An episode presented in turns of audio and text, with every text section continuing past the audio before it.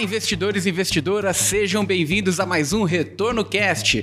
Meu nome é Luiz Felipe Vieira e será que dessa vez nós estamos colocando em xeque o S&P 500? Meu nome é Felipe Medeiros e eu acho que vai ser difícil, hein? Talvez a gente tá só passando aí um, um sustinho aqui a colar, mas as melhores empresas do mundo ainda estão lá, então eu continuo confiando. Bem, meu nome é Fernando Fenoli, eu sou economista-chefe da WHG. Vou tentar explicar se a gente continua no S&P ou não.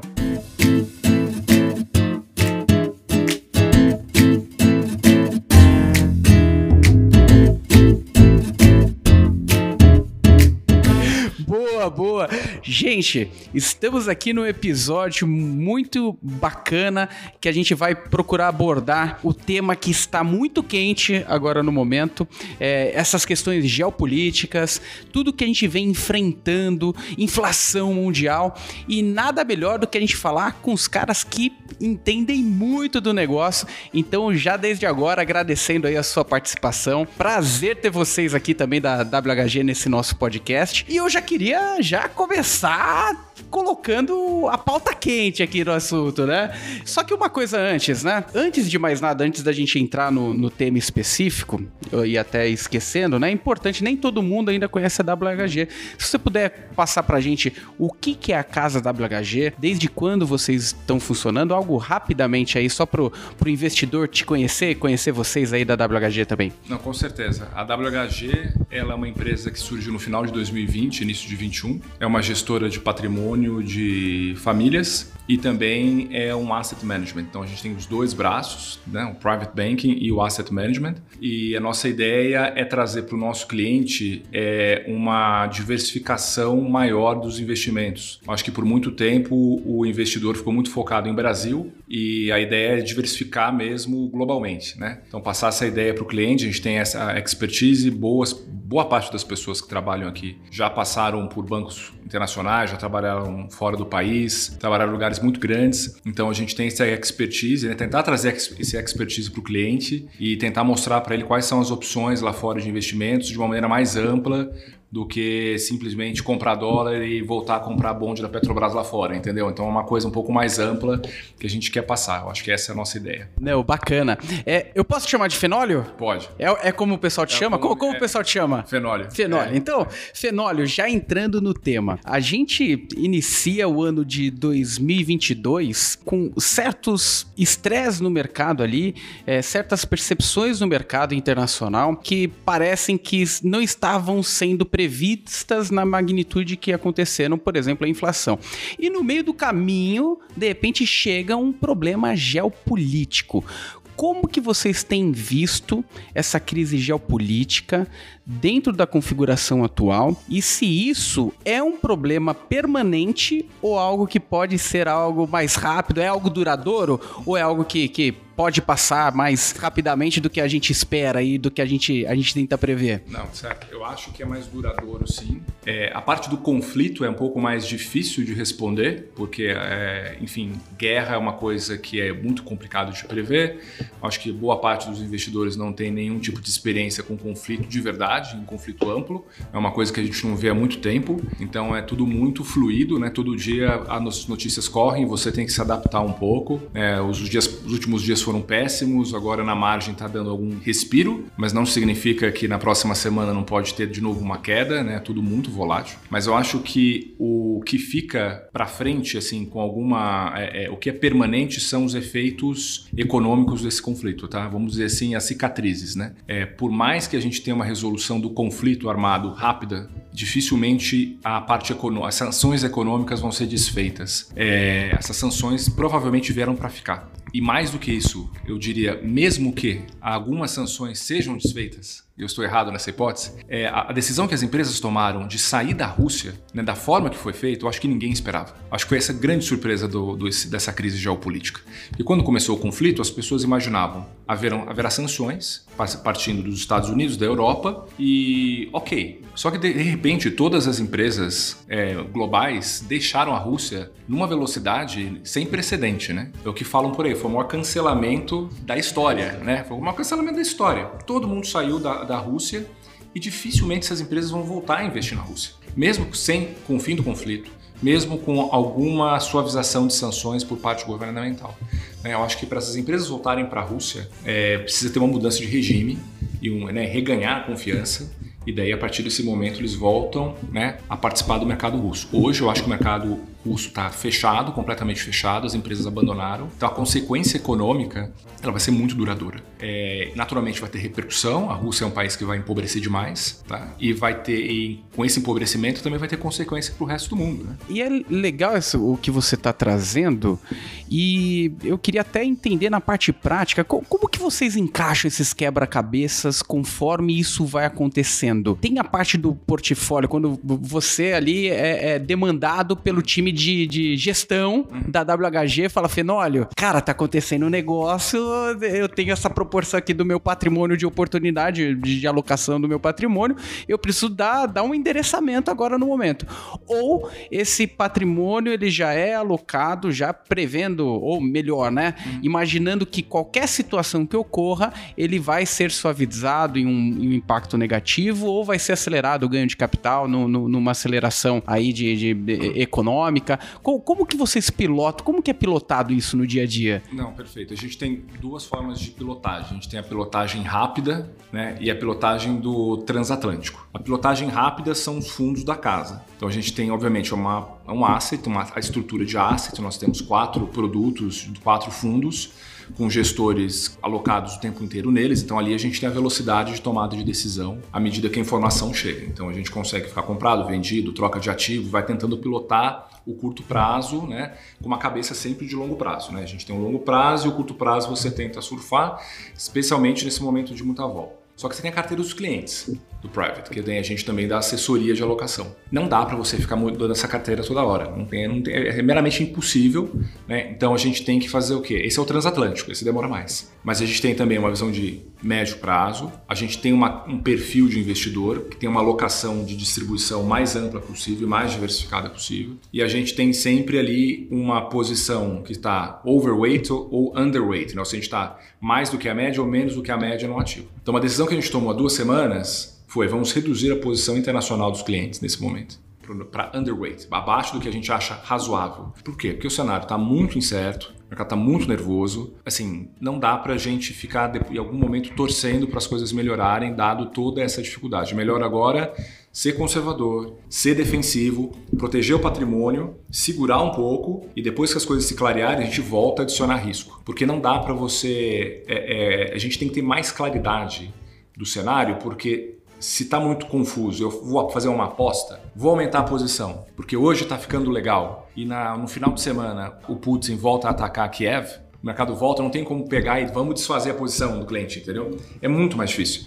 Então a gente tenta fazer isso. Assim, olha, hoje o cenário é mais complicado. A gente pode até depois falar do cenário macro, de inflação, de Fed, de Rússia. Poxa, exposição em bolsa, peito aberto, talvez não seja o mais razoável para um cliente padrão né, de alocação de patrimônio. Então a gente reduz um pouco essa posição, espera a poeira sentar para depois voltar a aumentar a posição se a gente achar necessário. É, até voltando um pouquinho para a questão do contexto que a gente está vivendo hoje, né? Tem, tem duas questões assim, dois setores que parece que vão ter uma boa chacoalhada de um movimento histórico que vinha acontecendo, né? Que acho que é a questão energética e a questão energética climática, né? E a questão militar, né?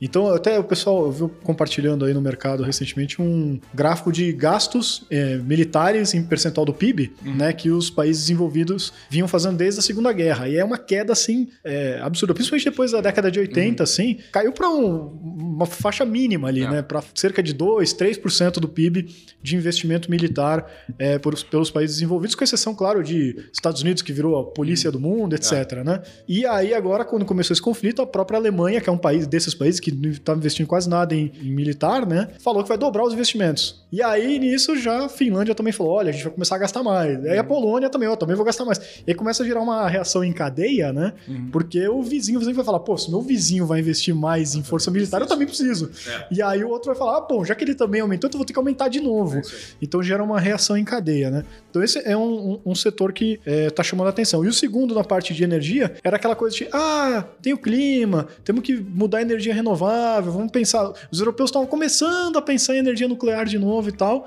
e estavam com aquela toda dependência de gás e petróleo russo. De repente acontece isso, eles falam agora, acho que essa semana, semana passada, olha, a gente está vendo um plano para diminuir 80% da nossa dependência russa até o final do ano, né? Hum. É, então, pô, vocês já têm alguma perspectiva do que vocês esperam que possa acontecer nesses dois setores daqui para frente? Não, acho que do, do militar você está 100% correto. Os gastos militares vão aumentar no mundo inteiro. Né? É, vai ter mais gasto fiscal, né? no fundo é isso, na parte econômica, macroeconômica. Né? Vai ter mais gasto com, com, com, despesa militar. E vai ser é isso aí, é o que você falou, você resumiu bem. Né? Eu acho que a Alemanha é o caso mais emblemático, um país que depois da Segunda Guerra sempre investiu pouco, teve uma, um exército muito, mais, muito menor do que já teve e agora vai ter que se proteger e sentir o que precisa mesmo para não estar tá vulnerável a algum tipo de surpresa no futuro. Tá? Eu acho que essa vai ser uma atoada e tem um impacto macro, né? De muita gente falando, olha, vai ter agora mais gasto fiscal vindo por essa conta, então vai ter mais pressão sobre taxa de juros, né? Isso aí vai, manter, vai tornar a taxa de juros maior no mundo desenvolvido.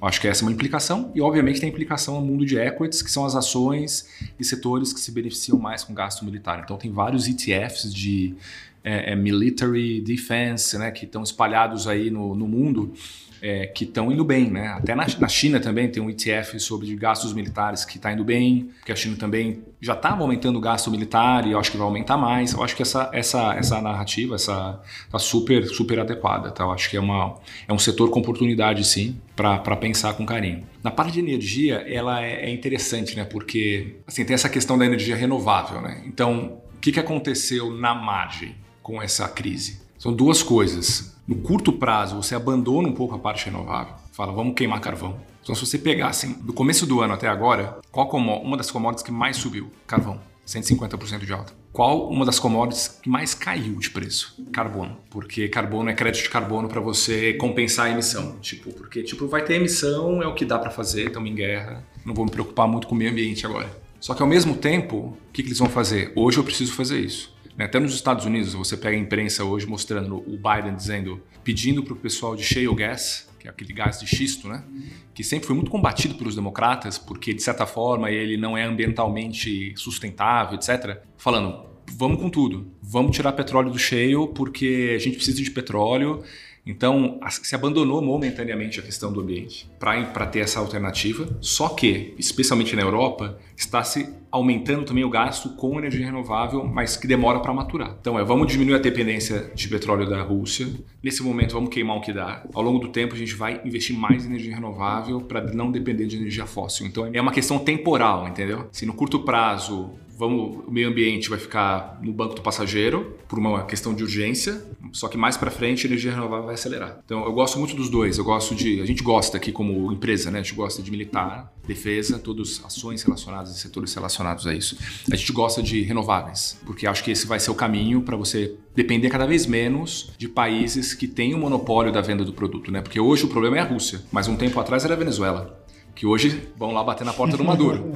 Mas também é o Oriente Médio, que há 10, 20 anos era o problema. Uhum. Guerra no Iraque, Kuwait. Então está sempre girando um problema nesses países. Então o negócio é, vamos tentar diminuir a dependência, ter energia renovável. Então é só, acho que um, um vale. Só uma questão complementar a essa pergunta, que é, inclusive é um, é um debate que, que eu tenho visto cada vez mais constante, Fenólio. Partindo da pandemia, dando sequência agora a um problema geopolítico, nós estamos colocando em xeque que hoje a sistemática da globalização, a parte de globalização, a troca de fato de ativos e, e interdependência do, dos países e, e, retomando processos considerados até pouco tempo antiquados, né? Porque, Sim. poxa, o, o, até pouco tempo atrás um produto era produzido em, em 10, 15 países e se, a venda se concentrava em um único local, mas eram 10, 15 países que produziam. Cada vez mais essas empresas estão revendo né, essas estratégias, a gente vê, principalmente as empresas de tecnologia,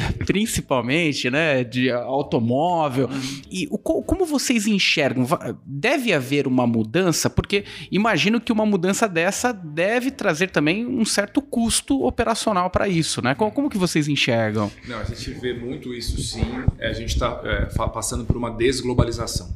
Acho que essa é a expressão. É, talvez isso tenha começado com a guerra comercial contra a China em 2018 foi o primeiro estopim, mas foi até uma coisa pequena dado o que a gente está vendo hoje, tá? É, eu acho que a pandemia foi mais um grau nisso, porque daí pessoas, os países perceberam, poxa, eu fiquei muito dependente de um outro país para produzir o produto que eu preciso e tem todas as dificuldades inerentes à pandemia, né? A, a China se beneficiou muito disso porque toda a matriz de produção está lá. É, daí as pessoas, poxa, quero estar tá tão dependente da China, sabe que faz sentido? Não faz. E agora vem ter, o terceiro ato, né? Que é, tipo, foi crescente, né? Porque esse terceiro ato foi muito mais pesado, que é a questão da Rússia, que eu acho que foi, assim, é, você pode pensar que é uma guerra comercial numa escala muito maior do que a gente viu. Por mais que a Rússia seja 10 vezes menor que a China e não tenha tanta. É, as cadeias de oferta não sejam tão profundas e ramificadas como são na China, mas a Rússia é um país importante geopoliticamente, importante no petróleo, exportador de commodities. E ela foi, como a gente falou aqui, cancelada, né? Tipo, sai do nosso mundo, não quero mais você. Né? Da mesma maneira que eu não ligo para a Coreia do Norte, ou não ligo para o Irã, eu também não quero ligar mais para a Rússia. Só que, assim, a Rússia tem mais conexão do que esses países. É, e eu acho que mostra exatamente isso, essa desglobalização, né? Então, os Estados Unidos já percebeu, falar, poxa, ou a Europa, a Alemanha, não dá para eu depender muito da minha contraparte, porque se você tem uma pandemia, uma guerra, eu vou ter repercussão negativa disso. Então, sim, né? Você, eu gosto de falar, durante 20 anos, durante 30 anos, ou até desde 45, mas especialmente dos anos 90 até 2015, você teve uma expansão do livre comércio absurda que gerou um enriquecimento do mundo inteiro. A gente agora está vendo um pouco da desfazer um pouco isso. O mundo está ficando menor. O mundo está ficando, a oferta está diminuindo, né? Então pega lá o americano, poxa, eu comprava trigo russo, não dá mais para comprar trigo da Rússia.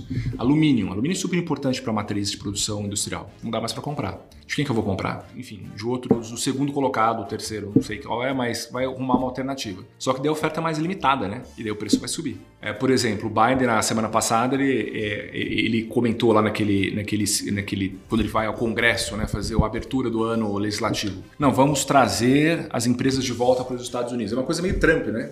Me falava isso. Vamos produzir aqui, né, América, né? Vamos produzir na América, America First. Vamos produzir na América, Made in America. Só que legal, vamos produzir na América, então. Só que o custo do americano por hora é muito maior do que o asiático. Então o custo de produção é muito maior e o bem final vai sair mais caro. Então, qual que é o resultado disso tudo, né? Qual que é o endgame? O nível de preço é mais alto. Então, a gente conviveu dos anos 90 até o, enfim, vamos passar pensar a partir de 95, vai. De 95, quando acabou a hiperinflação na América Latina, de 95 até 2020, no mundo de baixa inflação. A gente conviveu 10 anos, que eu acho que a maioria das pessoas do mercado estão com a cabeça fresca, que foi da crise de 2008 até 2019, os bancos centrais lutando com inflação baixa. Inflação é baixa, inflação é um problema, inflação baixa é um problema, temos que lutar, faz QE 1, 2, 3, pá, pá, pá. Agora a chave mudou. É uma mudança de regime, eu acho. Os próximos 10 anos não serão como os últimos 10. Vai ser um nível de preço mais alto, a inflação vai ser mais alta. Tá? Então, ao invés de a inflação americana que rodou entre 1 e 2% durante 10 anos ou 20 anos, ela não vai mais rodar nesse patamar, ela vai rodar 2 com 3,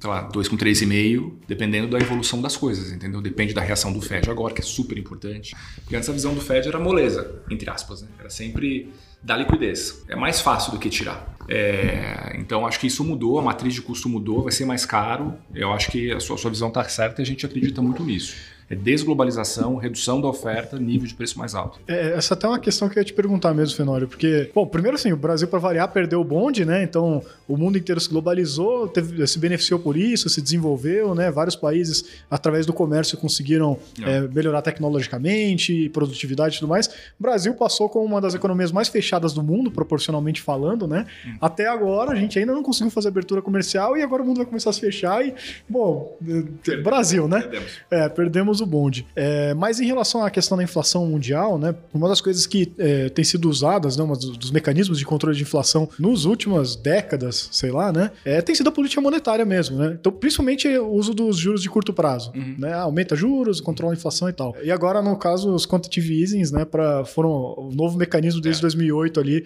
para o, o, efeito contrário, né, para uhum. conseguir acelerar a inflação. Mas a, do, tudo que a gente está falando aqui, essa inflação não é mais um caso meramente monetário, não é uma questão de simplesmente. Tudo bem que a gente emitiu moeda a rodo, né, nos uhum. últimos anos aí. Mas a gente está falando de uma questão geopolítica, a gente está falando de uma questão de desglobalização, então produzir uhum. mais caro dentro do próprio país e tudo mais. E o Brasil já fez essa política monetária esquisita aí, tanto de baixar muitos juros, mas agora também acelerar loucamente, né? A gente, sei lá, aumentou. É, mil pontos base. Mil pontos base em menos de um ano. É, e já tá todo mundo falando: meu, não adianta mais mexer nesses juros. A inflação que vier, você não vai conseguir segurar com os juros, né? Isso que vale pro Brasil, eu imagino que vai valer mesmo pro, pro resto do mundo. Então, como que vocês estão vendo isso? A gente vai ter ainda aquela. o que a gente já esperava, né? Que até aumento dos juros nos Estados Unidos, na Europa e tal. Mas a gente ainda vai ter no mesmo nível que a gente esperava, ou mais forte. E é, a política monetária vai continuar ainda sendo o carro-chefe ali, a força, para controlar a inflação no mundo, ou a gente vai ter que começar a pensar em outras alternativas? Não, acho que. Vamos lá, essa pergunta é boa. Eu acho que sim, a política monetária ainda funciona. Ela funciona e vai ter que ser usada. Então, vamos pensar, começar com o Brasil, tá? O Brasil subiu bastante juros, saiu de 2 para 10,75, deve ir alguma coisa perto de 13. Então, até por isso que o Brasil está surfando melhor esse momento, tá? Um dos motivos é esse juro. Assim, eu acho que quando a taxa de juros foi para 2%, isso penalizou realmente o câmbio, tá? Eu acho que o carrego do real era muito baixo para o risco que a gente corre com qualquer investidor e não valia a pena. Falar, por que, que eu vou comprar qualquer ativo brasileiro, ou pelo menos ativo de renda fixa, com tanto risco que está inerente, né? Foi uma, uma, né, uma, uma, bizarrice que é um país subdesenvolvido, né, com um juro real negativo. É, juro muito negativo. A gente foi, é, a gente tentou replicar uma política monetária parecida com um país desenvolvido, mas a gente não tem essa capacidade. Uhum. acho que, enfim, foi um aprendizado. É, agora normalizou, é, é, realmente tem uma inflação ainda muito alta no Brasil. É, acho que o Banco Central agora está com uma política bem mais calibrada, deve subir mais um pouco, mas a gente está melhor posicionado que os outros países vai ter que subir mais, sim. É, eu acho que o impacto inflacionário no Brasil vai ser mais contido porque o juro está mais alto, a atividade está crescendo menos ou não vai crescer esse ano. É, eu acho que isso, se o câmbio aprecia, também ajuda a compensar um pouquinho né, algum assalto de preço de commodity. A gente sempre pensa em petróleo, mas tem muito preço de alimento que vai passar por baixo e vai pegar a gente em cheio, tá? Mas o câmbio consegue ajudar. Mas eu acho que ela ainda tem essa função importante, sim. Se você agora tem outros mecanismos de controle de inflação, tem. Agora você tem que pensar qual que é o horizonte, né? No curto prazo, a gente está vendo essa questão da Petrobras mexer na política de preço, que era um santo grau que ninguém mexia, não toca na política de preço da Petro. Cristal vai trincar, me parece, e vão mexer. E a gente sempre fala, poxa, vai mexer na Petro, esse governo, blá, blá, blá. Só que quando você olha o prisma de fora para dentro, você olha o que está acontecendo lá fora, você conversa com o investidor lá fora, com as pessoas lá fora, o que, que as pessoas escrevem a respeito do tema, não parece um absurdo. Eles falam assim: olha, a gente está numa guerra, o preço do petróleo saiu do controle, subiu demais. E realmente, assim, é normal todos os governos agora tentarem proteger um pouco o seu consumidor. Ou vai ter aumento de gasto fiscal para subsidiar o consumidor, ou realmente essas empresas petroleiras vão pagar um pouco o custo com redução de margem. Né? Vão comprar petróleo e vão vender o derivado mais barato. Então, por enquanto, é, na ótica do investidor internacional, se a Petro vier fazer algum tipo de controle de preço, alguma suavização, que a gente não sabe qual vai ser ainda implementada, eu não acho que vai ser punida pelo mercado, assim, do estilo, nossa, os caras estão intervindo na Petrobras de maneira errada, porque todo mundo vai fazer igual. Tá? O problema é se o petróleo voltar para 100 por algum motivo e a gente continuar enfiando o dedo, aí ele vai punir. Agora a gente tem o nosso, assim, a nossa nossa licença para intervir. Então tem controle de preço um pouquinho que pode acontecer nesse momento. Passando isso, eles falam, meu, como é que você controla preço nos Estados Unidos, né? Durante muito tempo, a política econômica foi juro muito baixo, só que a política fiscal muito apertada. Uhum. Então isso não gerava inflação, porque um compensava o outro e você uhum. ficava meio acelerando em ponto morto. O é, carro não saía, não tracionava.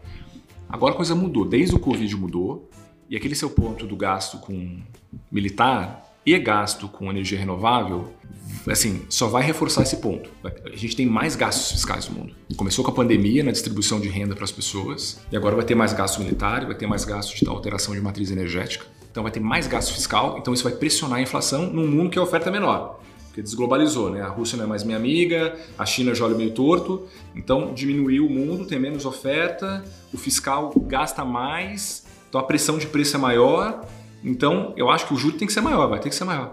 Não, a gente vai ter exatamente a mudança de regime. 2010 2019. Pouco fiscal, pouco juros. Agora, os próximos 10 anos, muito fiscal, muito juros. Como eles vão entregar, que é a arte. Ah, como que vai ser entregue? Até antes da guerra, o mercado chegou a projetar uma alta de meio ponto percentual pelo Fed agora na reunião de março. Né? Chegou a projetar 50 pontos. É, daí, com a guerra, o Fed mesmo já veio e fala: não, vamos começar com calma, porque está muito, tudo muito tumultuado, não quero eu chegar aqui e começar a fazer um movimento bruto de cara. Mas se você olhar o fundamento da economia, pressão mais latente de preço, eu não descarto que ao longo do processo de alta de juros o Fed tem que acelerar. Isso já foi feito em, 2000, em 1994, tá? quando o Greenspan era o presidente. Eles começaram com 25 pontos, depois de uma reunião, 25 pontos, na terceira reunião, 50 pontos.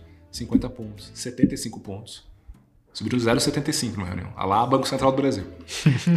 Lá na frente, subiram, subiram, até eles sentirem que chegou o juro a 5,5.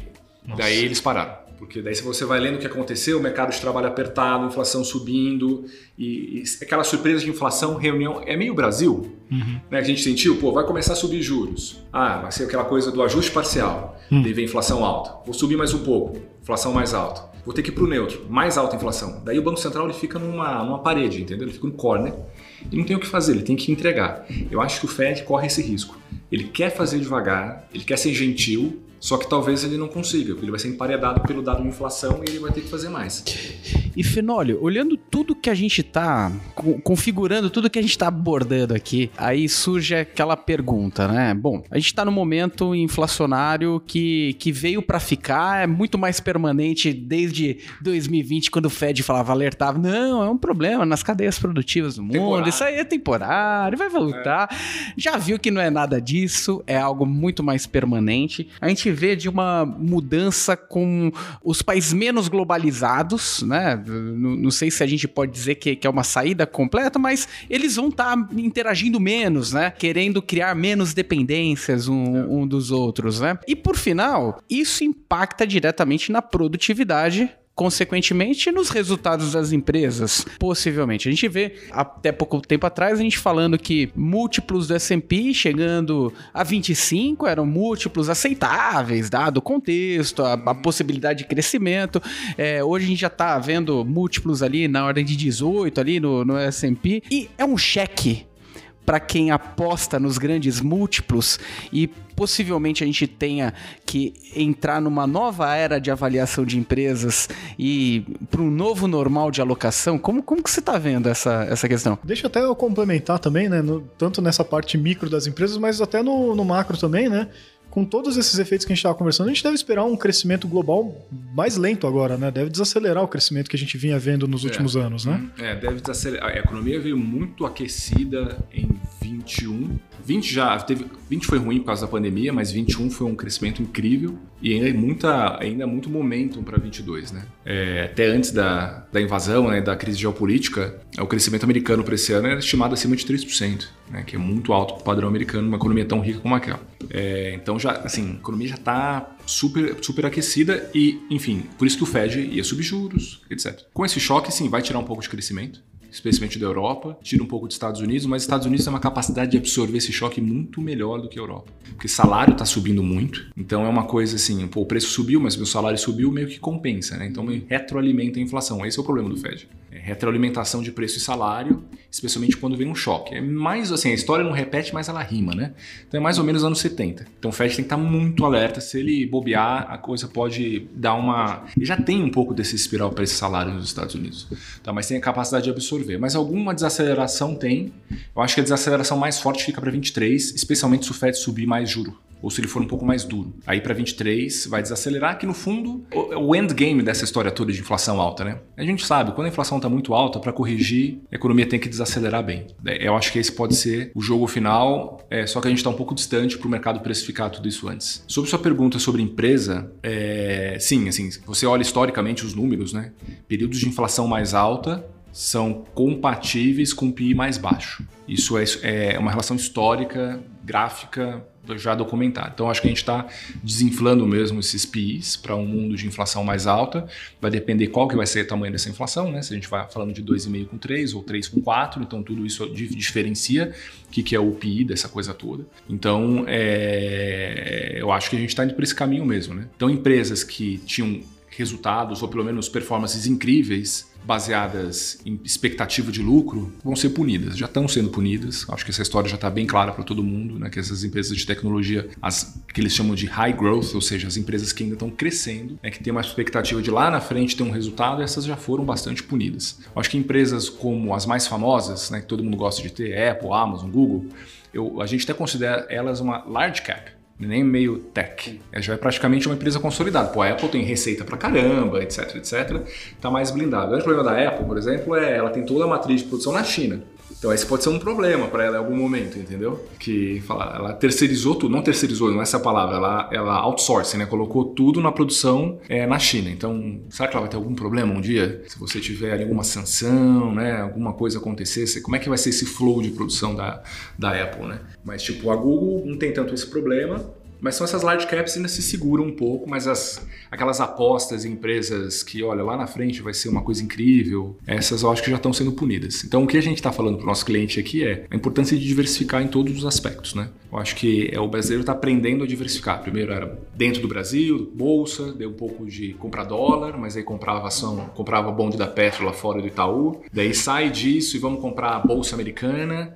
Daí ele botou um pezinho em tech na China e queimou e saiu. Mas aí a gente vai percebendo que, olha, o negócio é você diversificar ao máximo, porque se você compra bolsa americana e você pensa que bolsa americana também é só tecnologia, esse ano você já se queimou. Tudo bem que você ganhou muito nos últimos 10 anos, mas as pessoas esquecem, elas estão olhando sempre a margem. Então, qual que são as lições, né? É diversificar dentro dos setores, né? Então, tem que ter um pouco dos setores que da velha guarda, né? Tipo, tem que ter um pouco de banco, tem que ter um pouco de energia, tem que ter um pouco, sabe, coisas relacionadas à economia doméstica, tem um pouco de tecnologia, né? tem um pouco de outras geografias, né? Que tentam, nesse momento duro, é, um tenta às vezes compensar o outro, né? Assim, poxa, Brasil tá ruim, né? O ano passado foi um ano muito duro. Então não vou ter Brasil. Talvez uma lição é, tenha um pouco de Brasil. Tem um pouco de cada coisa, porque senão você tem que ficar operando todos os mercados, é difícil você acertar tudo, né? E concentrar muito em um só, pô, agora eu só vou ter ação de tecnologia. Deu, assim, foi, foi punido, né? Então acho que essa é a nossa recomendação. É, até é, empresas de as fintechs e tal, que eram a nova revolução que estava acontecendo aí é, no mundo, né? Foram as que mais apanharam, eu tive a impressão, né? Até assim, assim, não é bem uma fintech, né? Mas é, empresas brasileiras de finanças que estavam hum. com múltiplos esticadíssimos, né?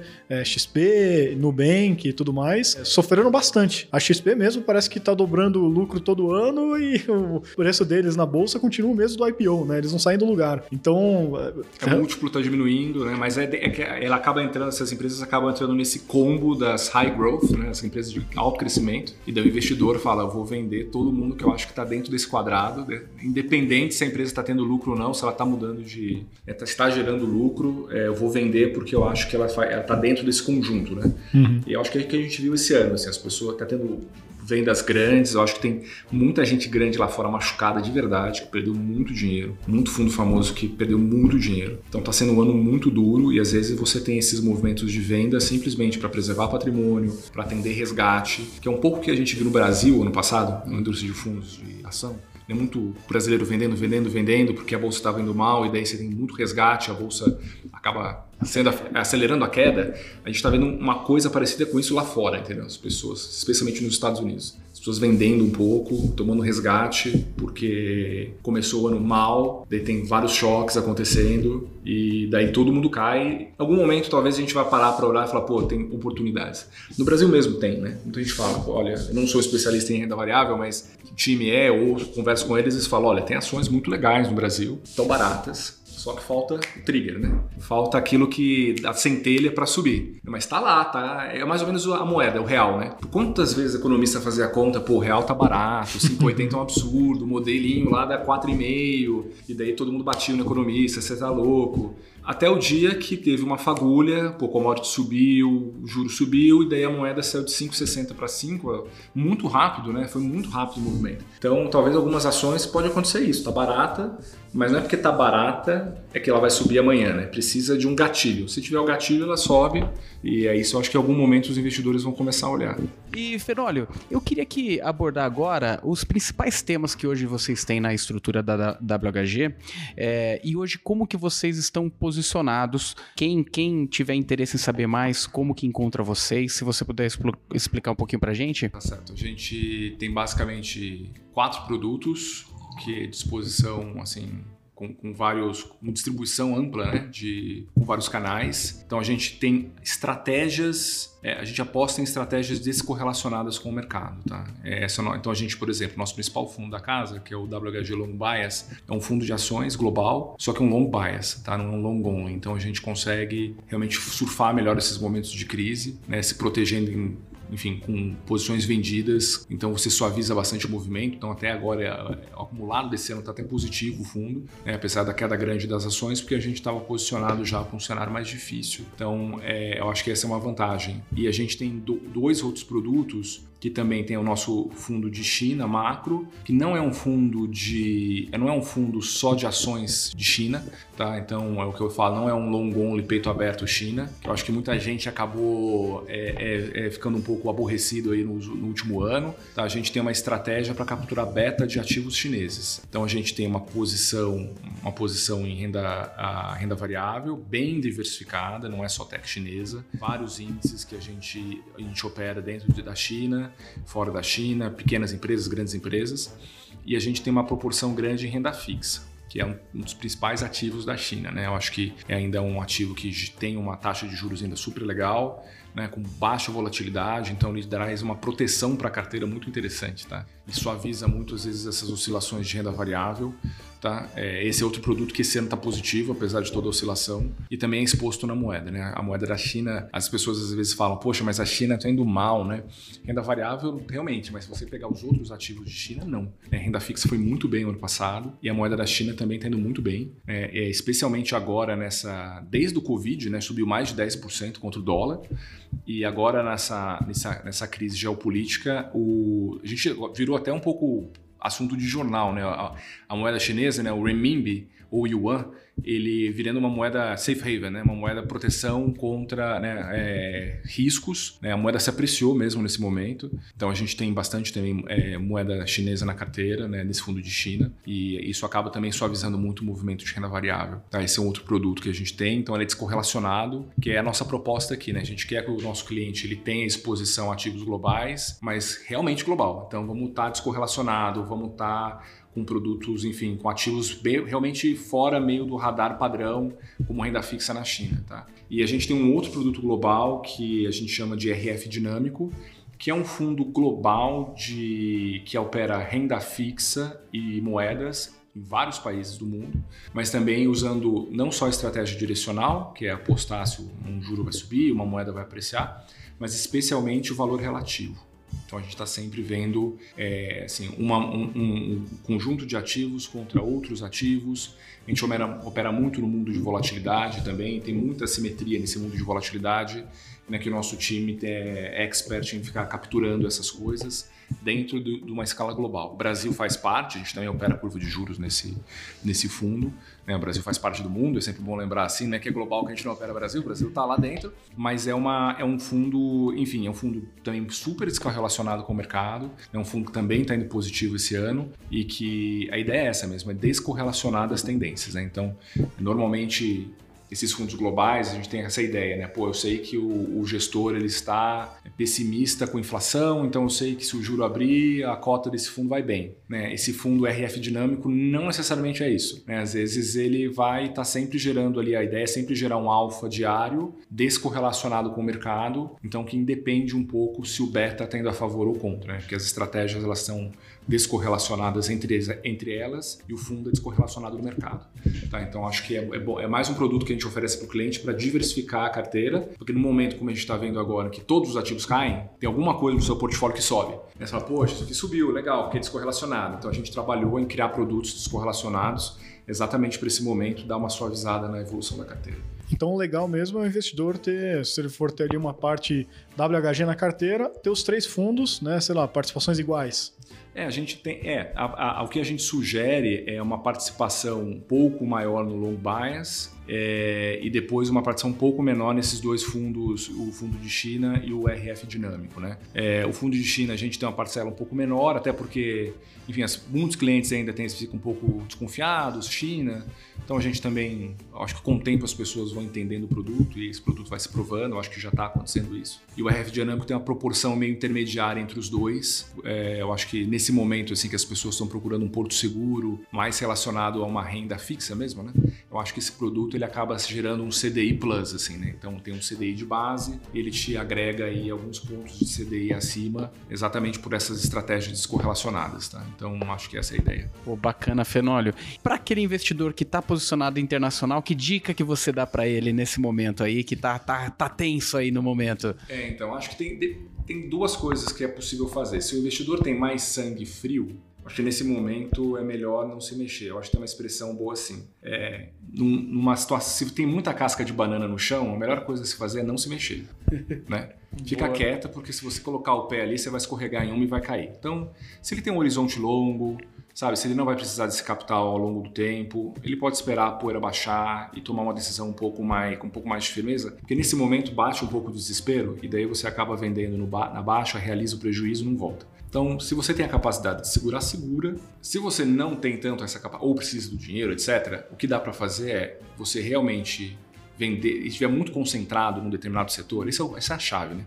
está muito concentrado em tecnologia, às vezes diminuir um pouco essa exposição e daí ou ir para uma alternativa. Se está já investido lá fora, ir para um pouco de investir para, sei lá, um, setor que tem mais é, potencial de alta, setores ligados a commodity, por exemplo né, pegar um setor que está com uma tendência boa agora e deixar um pouco para trás tecnologia, que agora o, o mar não está muito para peixe, para tecnologia, ou se estiver no Brasil, ir para produtos mais CDI né, CDI Plus. Tu pode ir para o fundo multimercado, que é um produto que é mais relacionado ao CDI, ou esse nosso RF dinâmico, que também é um CDI Plus. Daí você sai um pouco desse cenário de bolsa que está muito volátil e tenta proteger uma parte do capital num produto CDI que vai te dar um rendimento bom esse ano, vai dar 10, 11, 12%, né? Perfeito. Não é ruim, muito pelo contrário, né? Então, às vezes, você faz um shift e fica um pouco, dorme melhor, né? Com mais paz de espírito do que ficar tudo girando para a tela e suando sangue, né? É, nada vale colocar em xeque nossa saúde, né? É, nosso sono. é verdade. Fenólio, muito obrigado aí pela sua participação, obrigado aí é, pelas informações que, que for, são muito importantes, ainda mais nesse momento é, que, que coloca muita, muita nuvem ali na nossa frente, que tipo de tomada de decisão a gente, a gente enfrenta agora nesse momento. Obrigado aí por esclarecer, obrigado aí também é, pelo seu tempo, pelo trabalho que vocês fazem aí na WHG e você que, nos, que está nos ouvindo aqui também, muito obrigado, pessoal. Agradeço aí a participação também, quem, quem tá nos vendo pelo YouTube. Coloque nos comentários se ficou alguma dúvida e até a próxima. Valeu, obrigado. Você ouviu Retorno Cast.